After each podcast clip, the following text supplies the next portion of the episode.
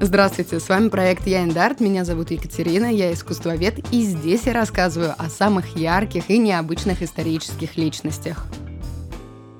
От всего сердца хочу поблагодарить вас за поддержку подкаста. И если вы еще не оставляли оценку, лайк или комментарий, то обязательно это сделайте. Это важно для проекта, а мне будет очень приятно. А мы приступаем. Начну со стихотворения. Хотите, буду от мяса бешеный, и как небо меняет она? Хотите, буду безукоризненно нежный, не мужчина, а облако в штанах. Сегодня речь пойдет о Владимире Владимировиче Маяковском. Про стихи, славу, отмену столь популярную в 21 веке, любовь красивую, нежную, безумную и страстную, про моду, а Маяковский был тот еще модник – чего только стоили его цветные галстуки, которые он так полюбил еще по молодости, когда ни о какой славе речи не было. О пиар-ходах Лилечки, которая сформировала образ брутального мужчины в костюме, и о последнем дне. И вот теперь начинаем. А если сегодня мне грубому гуну кривляться пред вами не захочется, и вот, я захохочу и радостно плюну, плюну в лицо вам. Аудитория закипела и начала пронзительно кричать «Долой!». А вот и звон битой посуды и бутылок. Толпа освистывает, а поэт лишь подливает масло в огонь. «Еще, еще дайте насладиться идиотами!» Кажется, этот вечер кончился вызовом полиции, которая под ликующие аплодисменты увела 20-летнего хулигана. Так Маяковский в очередной раз эпатировал Москву в 1913 году на открытие кабаре «Розовый фонарь».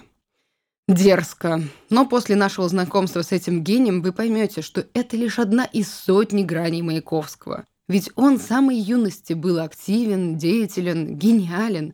Ну и закон бывало нарушал. Давайте вернемся в прошлое. В детство поэта. Представьте, последнее десятилетие XIX века. Российская империя подходит к своему закату.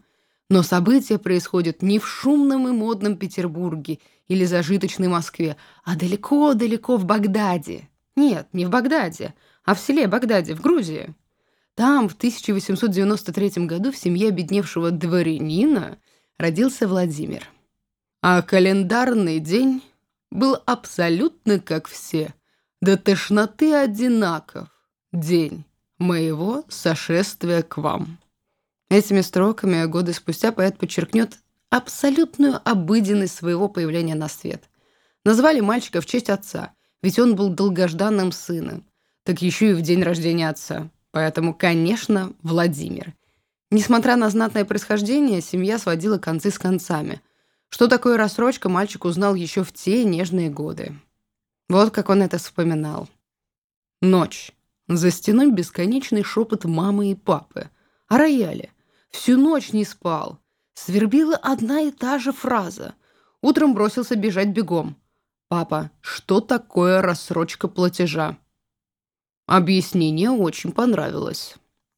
В селе, где родился Владимир, не было ни учителей, ни врачей, никого.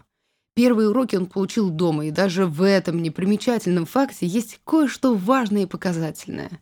Арифметика вызывала у мальчика недоумение. Счет на фруктах был для него бессмысленен. Как он вспоминал, рассчитывать яблоки и груши, раздаваемые мальчиком, мне ж всегда давали, и я всегда давал без счета. На Кавказе фруктов сколько угодно. И когда Владимир вырастет, вот щедрость и доброта останутся его основными чертами характера.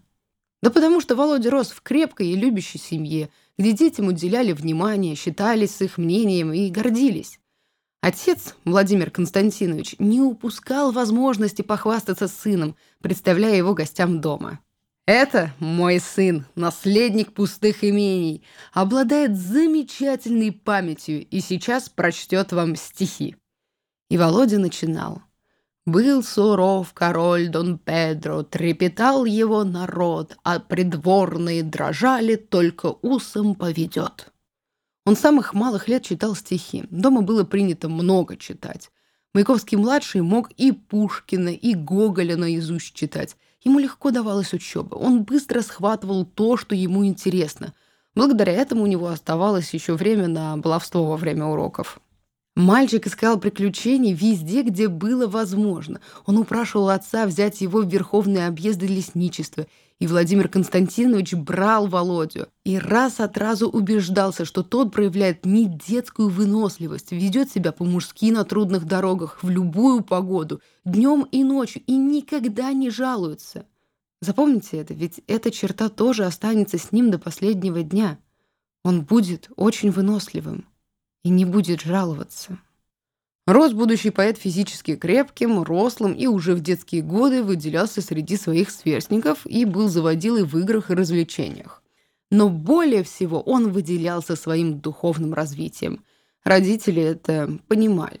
Но познать все дома было невозможно. Итак, в семь лет мама Александра Алексеевна вместе с Володей переехали в Кутаиси.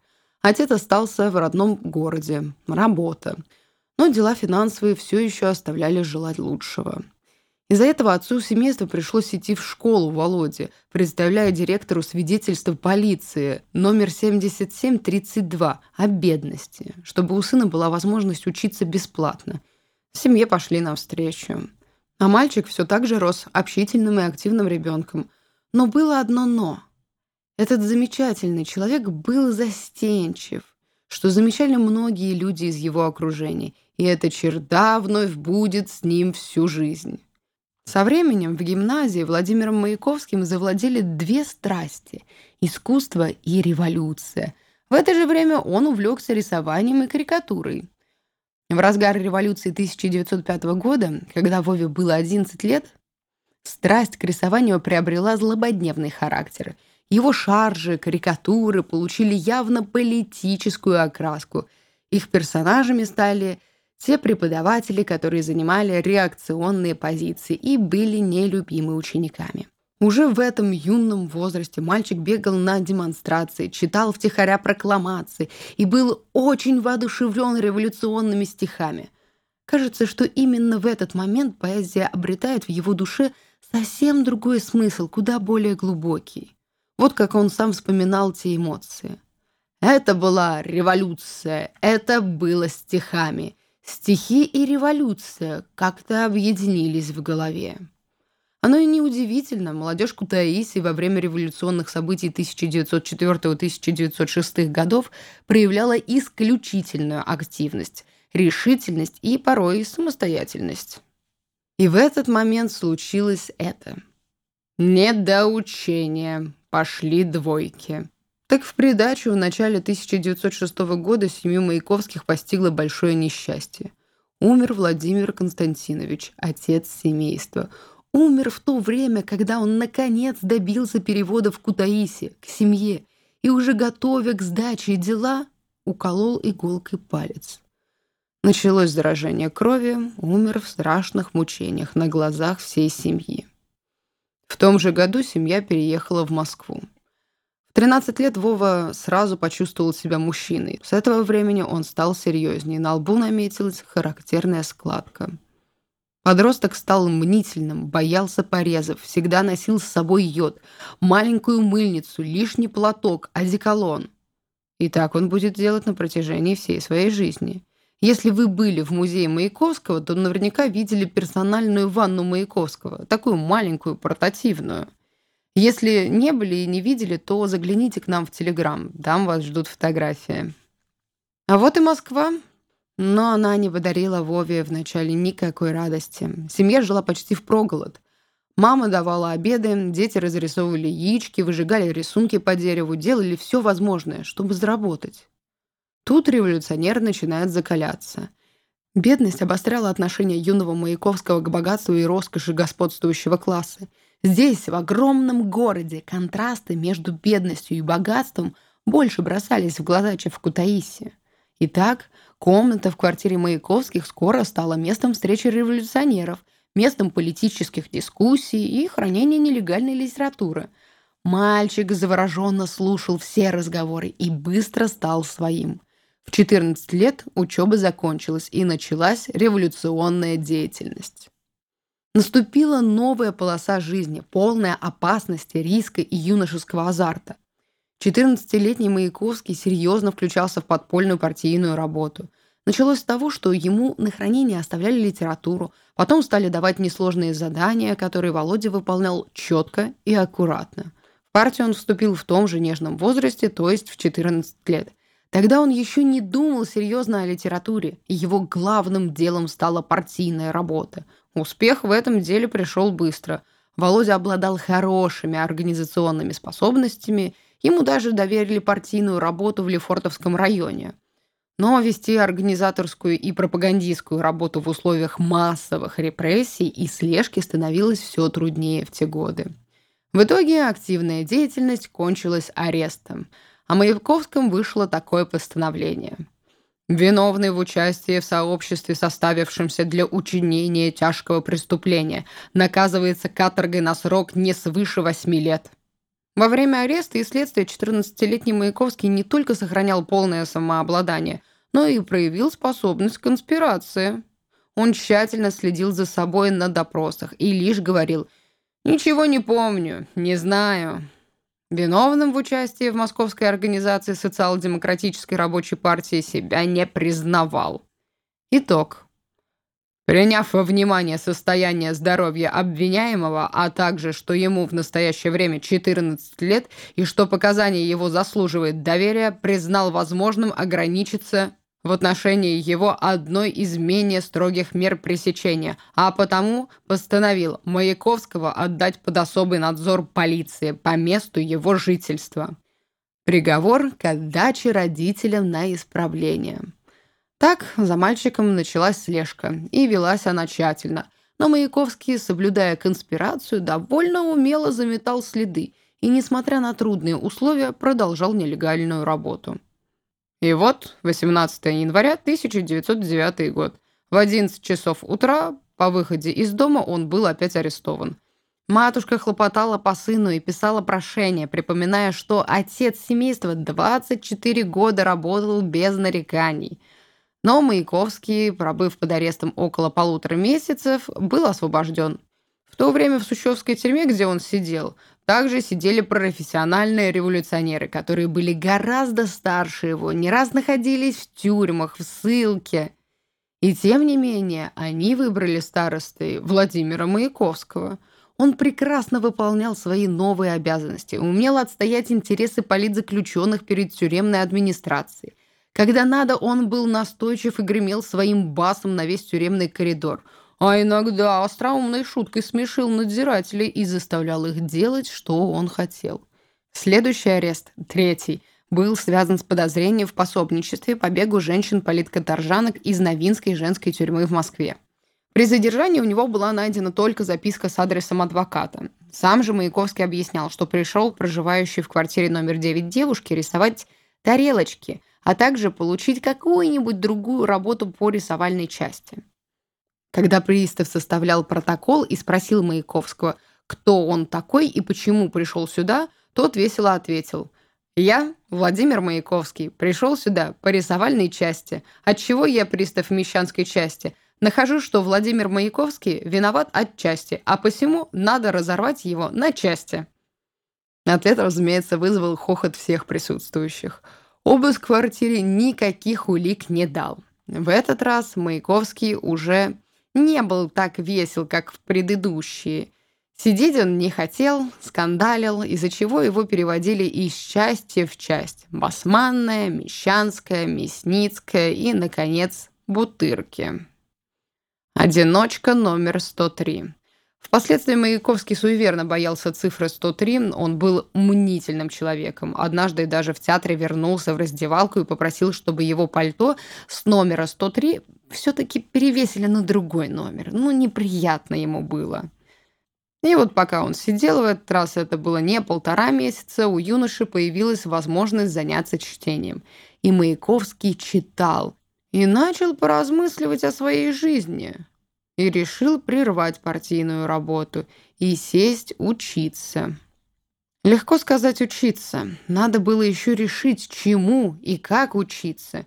Тянуло к стихам, отсюда и первые пробы. Неудачные, он сам это прекрасно понимал. Да и пока он чувствовал себя куда увереннее в живописи. Все же семья с живописью работала, и у него был в этом плане опыт, вполне себе неплохой. Так он решил поступать в училище живописи, ваяния и зодчества. А более он никуда и не мог поступить, потому что в другие места требовалась справка о политической благонадежности. Сборной революционной деятельностью Маяковского это было невозможно. А училище живописи, ваяния и зодчества было негосударственным и справку не требовало. Именно там и начался новый виток его жизни. Тут он познакомился с людьми, которые помогли совершиться неизбежному повороту судьбы – поверить в себя как в поэта. Первым среди них был Давид Бурлюк. Это художник-футурист. Маяковский познакомился с ним сразу же при поступлении в училище. Вот каким было первое впечатление у каждого. В училище появился Бурлюк, вид наглый, ларнетка, сюртук, ходит напевая. Я стал задирать, почти задрались. А вот впечатление Бурлюка. Какой-то нечесанный, немытый, с эффектным красивым лицом верзила преследовал меня своими шутками и остротами. Ну, как и было сказано ранее самим Маяковским, дошло до того, что они были готовы подраться. Но в итоге подружились. Именно Бурлюк настоял на том, чтобы Маяковский занимался поэзией, а не живописью. А случилось это вот так. Днем у меня вышло стихотворение, вернее, куски. Плохие, нигде не напечатаны. Ночь, Сретенский бульвар. Читаю строки Бурлюку. Давид остановился, осмотрел меня, рявкнул. «Да это же сами написали! Да вы же гениальный поэт!» Применение ко мне такого грандиозного и незаслуженного эпитета обрадовало меня – я весь ушел в стихи. В этот вечер совершенно неожиданно я стал поэтом. А уже на следующий день, знакомясь с кем-то своего нового друга, Бурлюк был неудержим. «Не знаете? Мой гениальный друг, знаменитый поэт Маяковский. Теперь пишите, а то вы меня ставите в глупейшее положение». Кстати, Бурлюк не только раскрыл Маяковского и нахваливал его, но и стал его первым покровителем. Он платил ему 50 копеек в неделю, лишь бы Маяковский занимался литературой, а не живописью. Но сам Владимир считал началом своей работы, как поэта, не признание Бурлюка, а свои эксперименты со стихами в тюрьме еще за три года до встречи с Бурлюком. И вот на дворе 1912 Вове 19 лет, а в Российской империи начал набирать оборот футуризм, завезенный из Италии. Что такое футуризм и кто такие футуристы? Это течение в литературе и искусстве, которое было положено итальянским поэтом Филиппо Маринетти. Если объяснять на пальцах, то это восхищение всем современным – машинами, пароходами и паровозами. И при этом нельзя забывать отрицать всю культуру прошлого, ругать ее и говорить о ее неактуальности – но важно отметить, что итальянский футуризм с футуризмом Российской империи, конечно, сильно разнится, о чем говорили как раз наши футуристы. Но вот восхищение будущим – это действительно то, что их объединяло и является таким основным характерным элементом данного направления. Не будем с вами сейчас углубляться в тонкости различий футуризма в разных странах, но важно отметить влияние футуризма на творчество Маяковского. Маяковский имел отношение к очень спорному сборнику футуристов «Пощечина общественному вкусу», где прямо заявляется «Только мы лицо нашего времени. Рок времени трубит нами в словесном искусстве. Прошлое тесно. Академия и Пушкин непонятнее иероглифов. Бросить Пушкина, Достоевского, Толстого и прочее, и прочее с парохода современности». Да, напомню вам, что в семье Маяковского – очень много и очень активно все читали Гоголя, Пушкина и Достоевского. И Маяковский прекрасно знал эту всю литературу и не просто был с ней знаком, он знал ее наизусть. И, наконец, в 20 лет Владимир Владимирович Маяковский поверил в свой талант. Он начал много выступать, читал свои стихи и стихи товарищей в различных аудиториях, Вступал в дискуссии, делал доклады о новейшей русской литературе, о достижениях футуризма и писал статьи. В итоге Маяковского и Бурляка выгнали из училища, где они познакомились, за агрессивную футуристическую деятельность. Вова был краток. Это все равно, что выгнать человека из отхожего места на чистый воздух. На сцене молодой Маяковский выглядел самоуверенно, но знавшие поэта были единодушны в том, что, несмотря на резкость, Маяковский был внутренне очень деликатным, застенчивым и замкнутым человеком и абсолютно порядочным. Очень скоро Маяковский начнет отступать от футуризма. Это произошло, когда ему было 22. Наступил новый виток его творчества – любовь и поэзия – в этом возрасте он пишет поэму «Облако в штанах», вдохновленной одной из первых дам сердца. Позже он, конечно, передарит поэму «Лили». И чтобы вы лучше понимали характер Маяковского, расскажу о знакомстве поэта с Репиным. После их встречи Репин был очень воодушевлен и сразу же решил написать портрет Маяковского, что художник делал редко и обычно всем отказывал. Вот что он сказал – я хочу написать ваш портрет. Приходите ко мне в мастерскую. Тут важно добавить, Репин слышал стихи Маяковского и не хотел признавать в нем футуриста. Оскорбило ли это поэта? Сказать сложно, но следующая ситуация показательна. Репин очень хотел изобразить волосы Маяковского. И когда юноша явился в студию, Репин воскликнул. «Что вы наделали? Ой, Оказалось, что Маяковский, идя на сеанс, нарочно зашел в парикмахерскую и обрил себе голову, чтобы и следа не осталось от тех вдохновляющих волос, которые Репин считал наиболее характерной особенностью его творческого облика. Репин продолжал причитать. «Я хотел изобразить вас народным трибуном, а вы...» И вместо большого холста он взял маленький и стал неохотно писать лысого Маяковского, приговаривая. «Какая жалость! И что это вас угораздило?» Маяковский утешал его. «Ничего, Илья Ефимович, вырастут». Так Маяковский опроверг романтическое представление о нем как о поэте. В этом же году, кроме знакомства с Репиным, случилось и еще одно событие, крайне важное и меняющее жизнь Маяковского. В его жизни появилась Лиля Брик. Ему было 22, ей 24, он огромный, она крохотная. У него была девушка, у нее муж. Кстати, познакомила Маяковского с Бриками как раз девушка Владимира, Эльза, по совместительству младшая сестра Лили Брик. Она еще сыграет свою роль в его жизни. Хотя куда уж больше она познакомила его с Лили Брик. Он влюбился в нее с первого взгляда. Современники описывали ее внешне незаурядной, но самой обаятельной женщиной, которая много знает о человеческой любви и любви чувственной. Ну, давайте вернемся к истории. Квартира Бриков стала своеобразным маленьким салоном, где бывали футуристы, филологи, танцовщицы, деловые люди. И именно муж Лили Брик, Осип, содействовал изданию поэмы «Облако в штанах». Так на поэме появилось посвящение Лиле. Она была уникальной женщиной при внешней обыденности. Она умело сводила всех мужчин с ума, еще с подросткового возраста. Свой успех она описала просто. Надо внушить мужчине, что он замечательный или даже гениальный, но что другие этого не понимают, и разрешить ему то, что не разрешают дома. Например, курить или ездить, куда вздумается – ну а остальное сделают хорошая обувь и шелковое белье. Но была у нее в жизни одна слабость. Нет, это была не ее звезда в лице Маяковского. Это был Осип Брик. Он впечатлил ее еще в подростковом возрасте, когда ей было 13, тем, что впервые из всех мужчин не ответил ей взаимностью.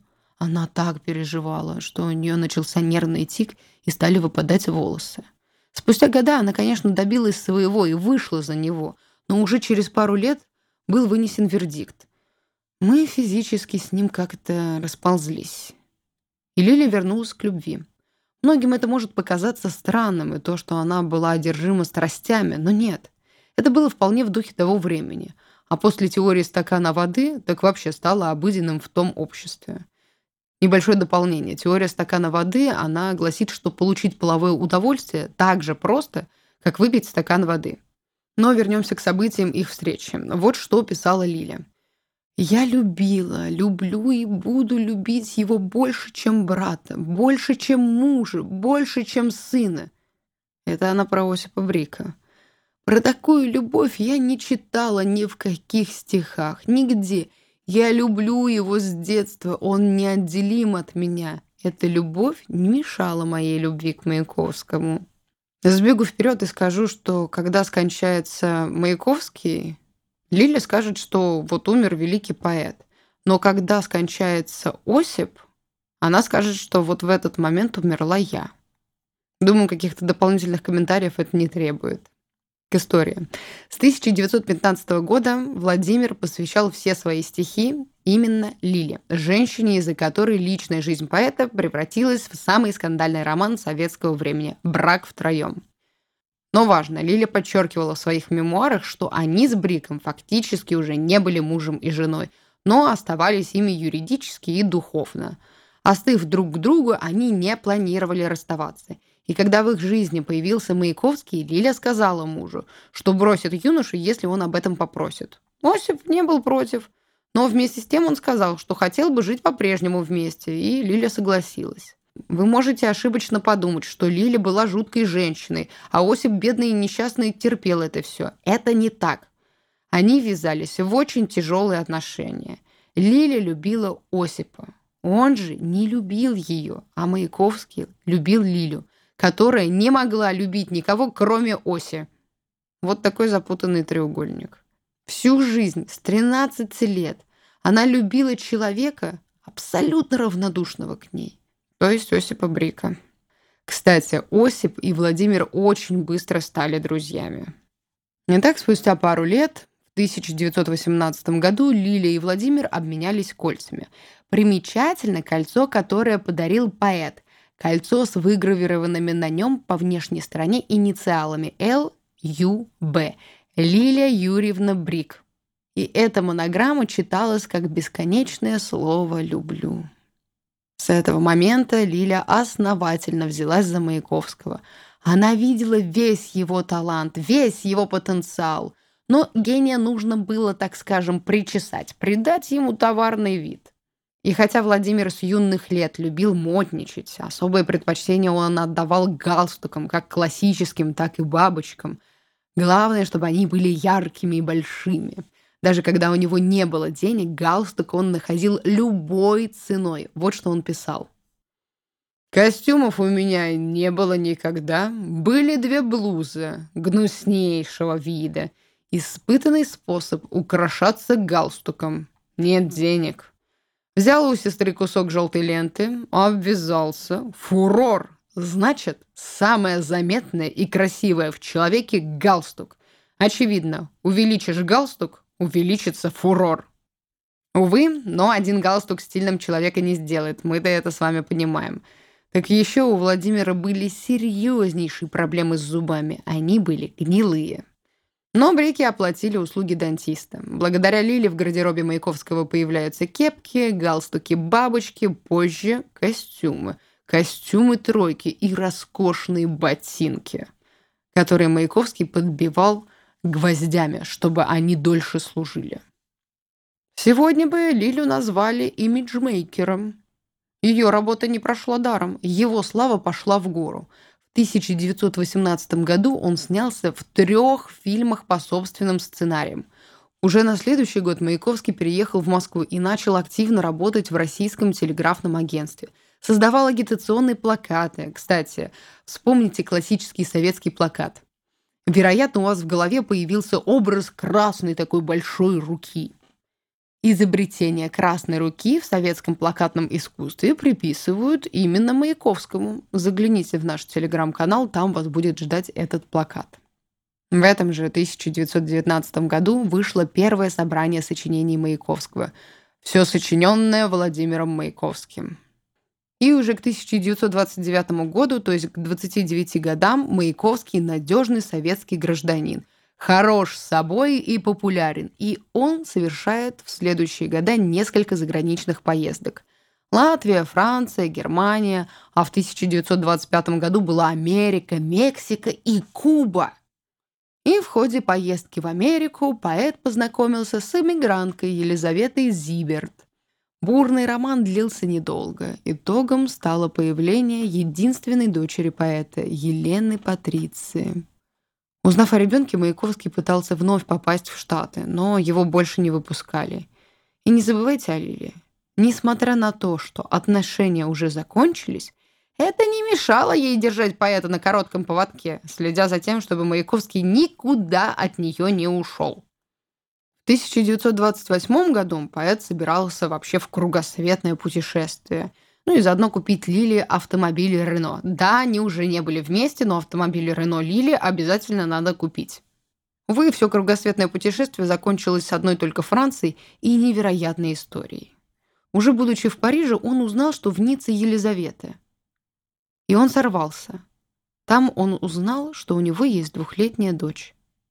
Он пытался скрыть эту поездку от Лили, но она, конечно, все прознала. Маяковскому было тяжело, больно, у него оказалось есть дочь. И тут происходит невероятно трогательная история, хоть и полулегендарная, которая абсолютно в духе Маяковского. Когда Лиля узнала о поездке Маяковского в Ниццу, она попросила свою сестру, которая жила в Париже, свести Маяковского с какой-нибудь дамой, чтобы отвлечь и развеять поэта после Ниццы. Так Маяковский знакомится с модельером Татьяной Яковлевой. Лиля рассчитывала, что все ограничится веселым флиртом и легкой интрижкой.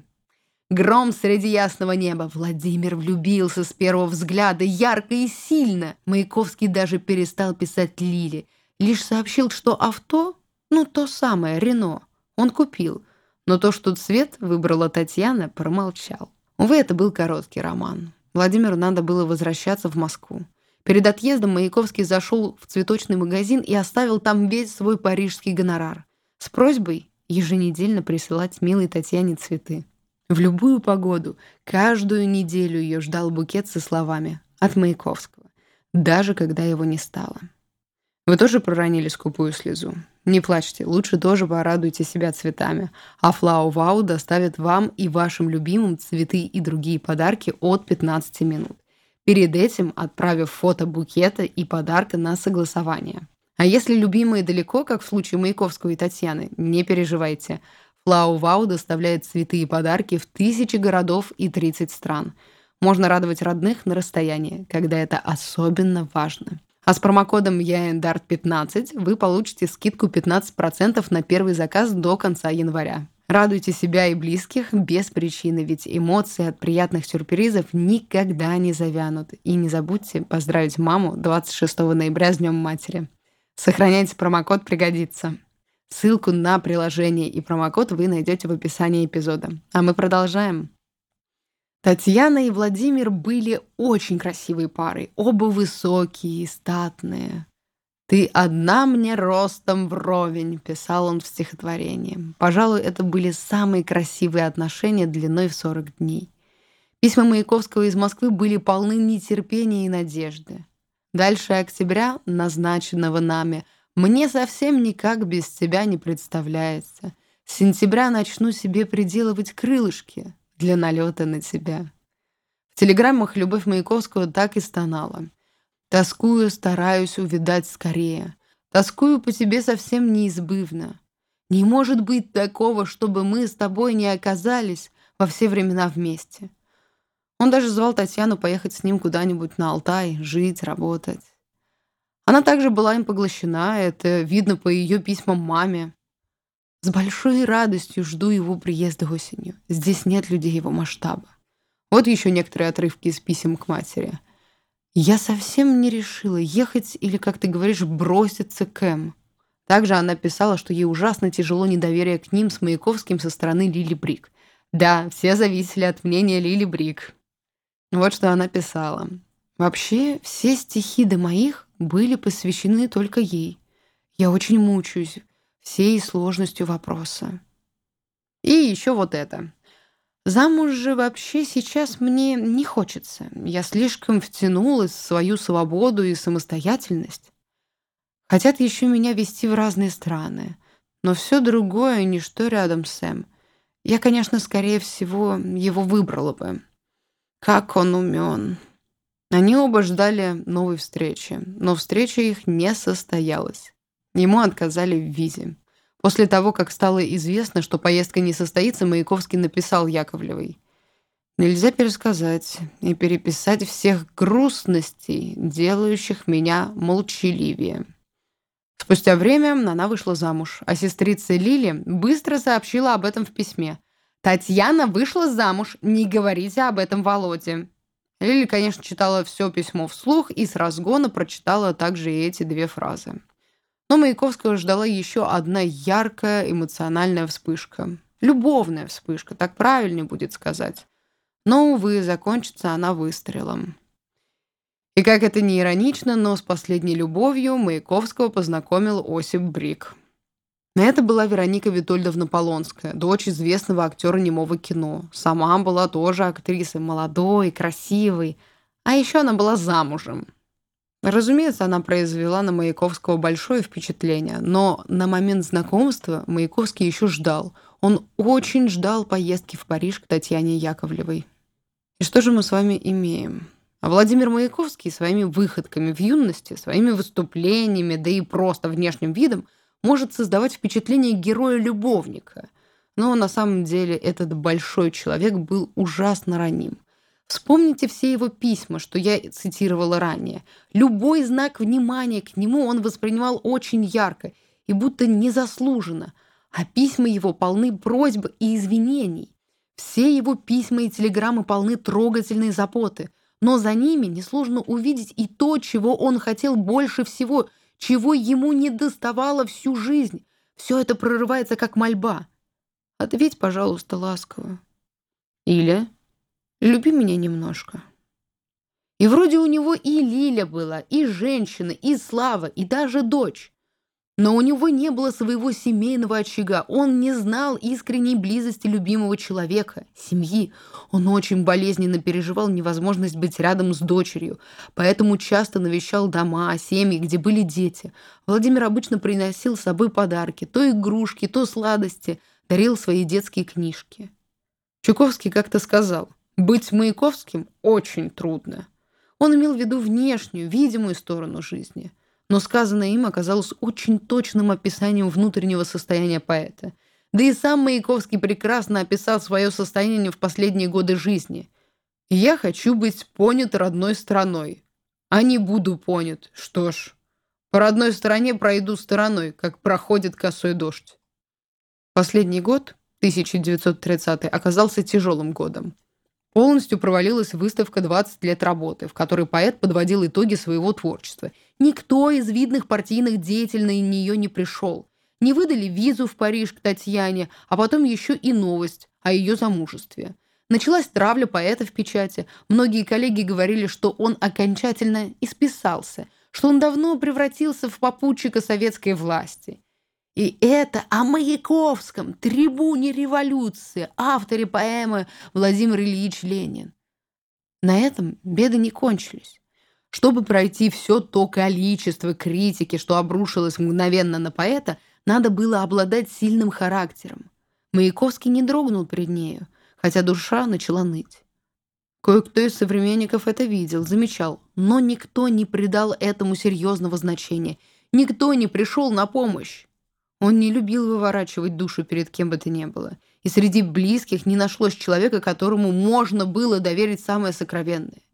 Несмотря на то, что в последний год его не принимали, критиковали, ругали, и Маяковский откровенно чувствовал себя плохо, он обладал столь редким чувством долга.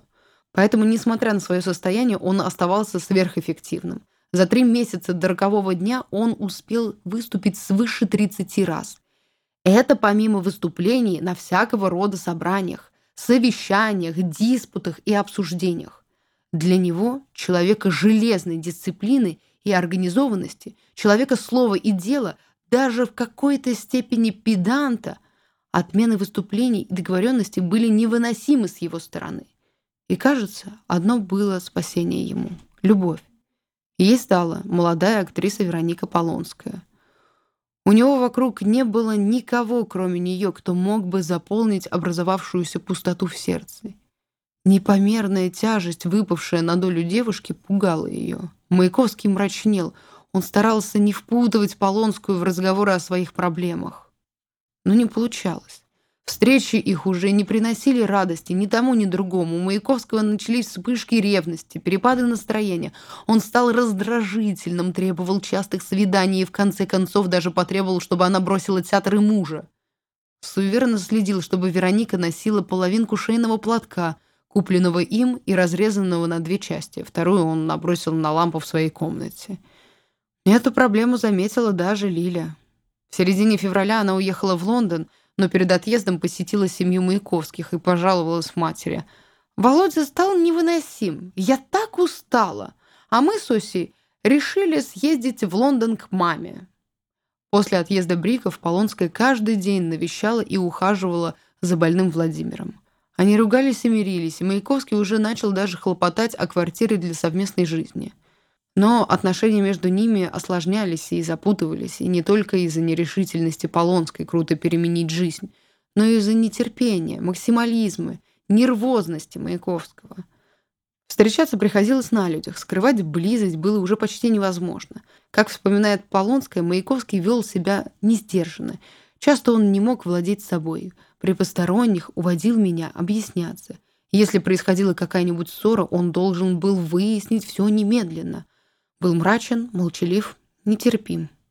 Резкое объяснение произошло 11 апреля. Казалось, конец. Однако 12 апреля Владимир позвонил в театр, разыскал Полонскую. «Надо встретиться». Набросал даже план разговора, который в тот же день и состоялся после репетиции. И мы с вами начинаем идти буквально по дням. Он написал предсмертную записку в тот же день, еще 12 апреля 1930 года – но при этом строил планы на роковой день, 14 апреля. Да и выступления были назначены на 15, 19 и 21 апреля. Возможно, он метался. Последней видела Маяковского живым Вероника Полонская. Несмотря на то, что после примирения они договорились пока не встречаться, встреча все-таки состоялась 13 апреля в гостях. Маяковский был груб, снова ревновал, угрожал раскрыть характер их отношений, назревал скандал. Утром 14 апреля в 8.30 Маяковский заехал за Полонской. В машине почти не разговаривали, и уже зайдя в комнату Маяковского на Лубянке, начались очередные выяснения отношений. Он хотел, чтобы она осталась с ним, жила с ним, бросила театр, бросила мужа. И она была согласна уйти от мужа и переехать к нему тем же вечером, но не бросить театр. Ей уже было пора бежать на репетицию. Уходя, Полонская сказала – «Что же вы, не проводите меня даже?» Он подошел к ней, поцеловал и сказал совершенно спокойно и очень ласково. «Нет, девочка, иди одна. Будь за меня спокойна». Улыбнулся и добавил. «Я позвоню. У тебя есть деньги на такси?» «Нет». Он дал ей 20 рублей, и она спросила. «Так ты позвонишь?» «Да, да». Как вспоминала Полонская, я вышла, прошла несколько шагов до парадной двери, раздался выстрел. 15 апреля во всех газетах было опубликовано предсмертное письмо Маяковского. «Всем. В том, что умираю, не вините никого и, пожалуйста, не сплетничайте. Покойник этого ужасно не любил. Мама, сестры и товарищи, простите, это не способ. Другим не советую, но у меня выходов нет. Лиля, люби меня. Товарищ правительства, моя семья — это Лиля Брик, мама, сестры и Вероника Витольдовна Полонская. Если ты устроишь им сносную жизнь, спасибо. Начатые стихи отдайте Брикам, они разберутся. Как говорят, инцидент исчерпан. Любовная лодка разбилась о быт. Я с жизнью в расчете — и не к чему перечень взаимных болей, бед и обид. Счастливо оставаться. 12 апреля 1930 год. Он написал это за два дня до выстрела. Его провожала вся страна. А Лиля похлопотала после, чтобы его не забыли никогда. Вероятно, из меркантильных побуждений, поскольку она была наследницей его творчества. Но разве это важно сегодня? После смерти Маяковского почти перестали печатать. Лилия написала Сталину, и он наложил на письме резолюцию. Маяковский был и остается лучшим, талантливейшим поэтом нашей советской эпохи. Так его память была увековечена, и сегодня он не сходит с уст людей и улиц городов. Но был ли он понят? Надеюсь, что этим эпизодом я смогла немного приоткрыть завесу души Маяковского, хотя она и сегодня для нас остается огромной тайной. На этом эпизод о гении Маяковском подошел к концу. Почитайте его стихи, как будет свободное время. А главное, постарайтесь почувствовать. И на этом я буду прощаться с вами до нового эпизода. Спасибо, что дослушали. До свидания.